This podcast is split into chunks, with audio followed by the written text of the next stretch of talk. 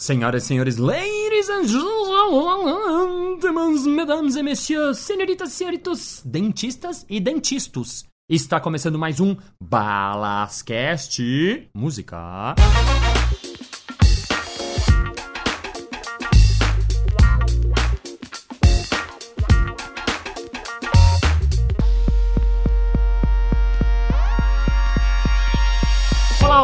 Que prazer encontrar você aqui, meu caro e barato ouvinte! É realmente muito bom saber que você está ouvindo o meu podcast, por isso você está aí ouvido a ouvido, juntinho, coladinho comigozinho. Eu estava contando das minhas histórias e hoje contarei para você mais um episódio. Vamos a ele, The Story of My Life. Now espetáculo na Guerra do Kosovo.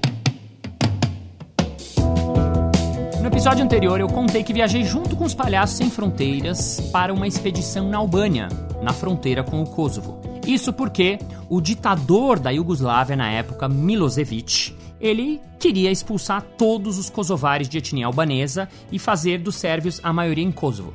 Segundo a Wikipedia, ele enviou as tropas com ordens expressas de aniquilar por completo a rebelião dos kosovares, pois queria fazer uma limpeza étnica. Sendo assim, a OTAN interviu e lá aconteceu a tal Guerra do Kosovo. Então nós, Palhaços Sem Fronteiras, chegamos no campo de refugiados Hashbul 2. E o que é um campo de refugiados? É um terreno vazio onde as organizações internacionais, no caso o Médecins du Monde, montavam grandes barracas e lá os refugiados ficavam esperando para ver o que iria acontecer com eles. Nesse campo estavam mil pessoas. E a nossa chegada já era muito interessante. Por quê? Porque num campo de refugiados chegam poucas coisas. Chegam de vez em quando remédios, mantimentos, médicos ou psicólogos. Mas dessa vez chegavam duas vans onde desembarcavam uns caras com umas caras esquisitas, com os cabelos esquisitos, e de lá de dentro tiravam um monociclo, um trapézio, umas bolinhas. Então, o espetáculo, de certa maneira, já começava do momento que a gente chegava, porque já era um acontecimento em si. Nesse primeiro campo eu estava muito nervoso, eu nunca tinha ido por uma viagem dessa, eu tinha apresentado poucas vezes na minha vida e estava no meio da guerra. Então, pegamos um pequeno espaço, pedimos algumas cadeiras para eles e começamos a maquiagem e a nossa preparação. Os Palhaços Sem Fronteiras tinham uma coisa que era muito bacana, que assim, esse momento de preparação não era um momento fechado, era um momento aberto. Por quê? Porque, como eu disse, já tinha começado. É como se a gente começasse o espetáculo desde a nossa chegada. Então, esse nosso momento de maquiar, de se aprontar, de se aquecer, ele era de certa forma aberto, era assim feito na lateral e as crianças principalmente iam chegando, chegando, chegando, chegando e ficavam assistindo e ficavam comentando. E a gente ficava de longe, eu ficava fazendo pequenos gestos, pequenas coisas, pequenos comentários assim, né, não verbais, né? Porque tinha essa coisa que era mais difícil ainda lá, que eles falavam em albanês e a gente não tinha a menor ideia como falava albanês. A gente até tinha dois tradutores que ajudavam a gente, mas assim, ali na hora, você vai ficar perguntando tudo o tempo todo. Então passa tudo muito por uma linguagem não verbal, uma comunicação não verbal. Em pouco tempo, já tinha umas 300 crianças que estavam lá olhando e assistindo esse momento da preparação. Uma vez que todos estavam prontos, a gente fazia uma roda, fazia um, uma saudação nossa, um alley up, que se faz no circo, e antes de começar o espetáculo, eu e a Anlor, a palhaça suíça, a gente saía para fazer o que se chama de aquecimento de público. Por quê? Porque em alguns lugares eles não conheciam essa figura do palhaço. Então, de repente, sai um cara maquiado, um nariz vermelho, com umas roupas, podia assustar as crianças. Então, a gente, antes de começar, saía ali aos poucos, ia olhando para as pessoas, ia fazendo pequenas improvisações, ia amaciando o público, ia fazendo com que as crianças principalmente entendessem que aquilo era divertido, era legal, era bacana. E uma vez que o público estava aquecido, começava o espetáculo.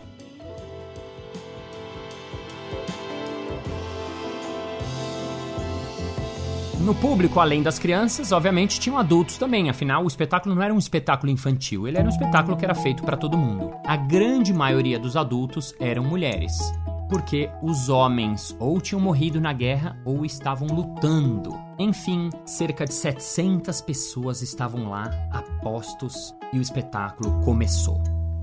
A música começou a tocar. O primeiro número de malabares entrou. Depois entrou um número de música. Depois entrou um número de monociclo que eu entrava para ajudar o Julian. Número de hipnose, número de magia, um número de torta na cara que eu fiz com alguém do público que a gente chamou.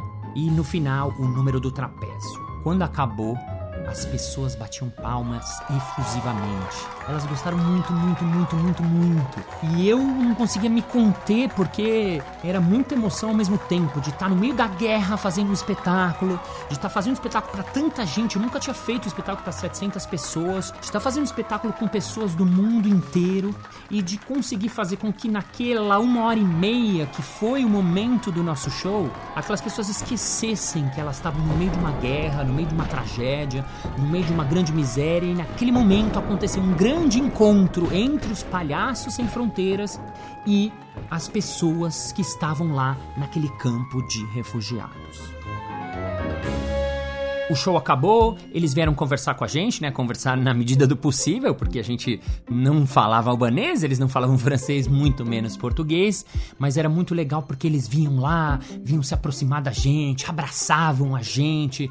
Era muito tocante de ver o quanto eles estavam agradecidos. E lá no Palhaço Sem Fronteiras tinha uma coisa que era muito legal, que era o seguinte: quando acabava o espetáculo, a gente fazia uma distribuição de narizes vermelhos para deixar alguma coisa para eles, para eles ficarem com alguma coisa na mão, para eles poderem lembrar de alguma maneira daquele momento. Então a gente fez uma grande distribuição de narizes vermelhos para todos eles. Todos, todos, todos ficaram numa grande roda gigante, colocaram seus narizes e lá estávamos nós, junto com eles naquele momento inesquecível. E no final, a gente sempre pedia para eles fazerem alguma coisa pra gente. Por quê?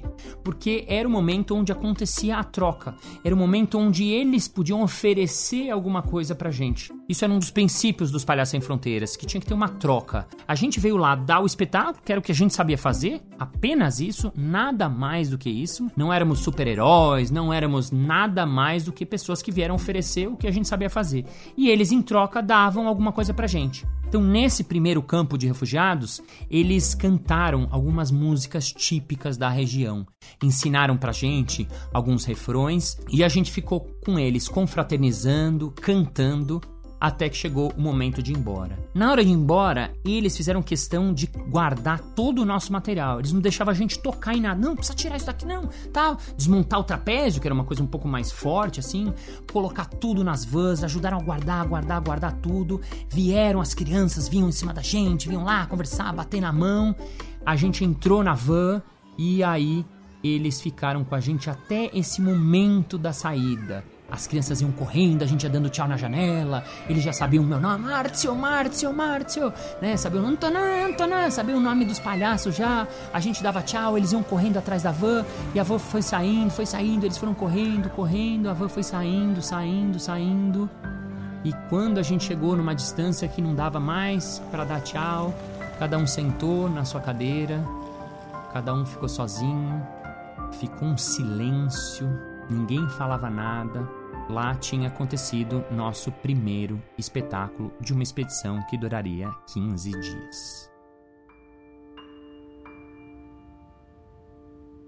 Muito bem, muito bem, muito bem. Chegamos ao final de mais um episódio. Ah! Mas na segunda-feira que vem tem mais. É! Você pode deixar seus comentários no grupo Balascast no Facebook ou na minha página pessoal ou onde você quiser e desejar. E se você tá gostando, avisa a galera. Tem gente que não sabe nem o que é podcast, então passa meu podcast para elas, assim elas vão começar a saber. Não sei se vão gostar, mas vão saber o que é. Até a minha mãe está ouvindo podcast. É, um beijo para dona Carmen Balas, que é a senhora minha mãe. Chegamos ao momento merchan.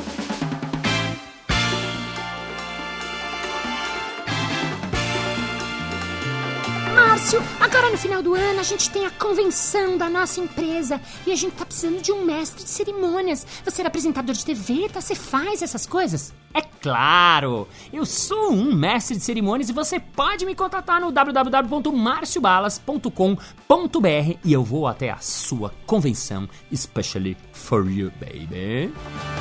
É isso aí, muito obrigado pela sua audiência, muito obrigado por emprestar a sua orelha esquerda, a sua orelha direita, para fazer com que esse ar que sai da minha boca entre penetre nos seus ouvidos e no seu coração. Bye bye, see you next Monday, and I'm very happy to be here happens because next Monday is next fucking Monday. A galera lá do Cosvo era de Maria Banesa. Galera, meus brother. Pega lá e traz um pra gente. E depois não pode mais entrar num- nunca mais, tá bom? Ou entra e fica e É. É, sim.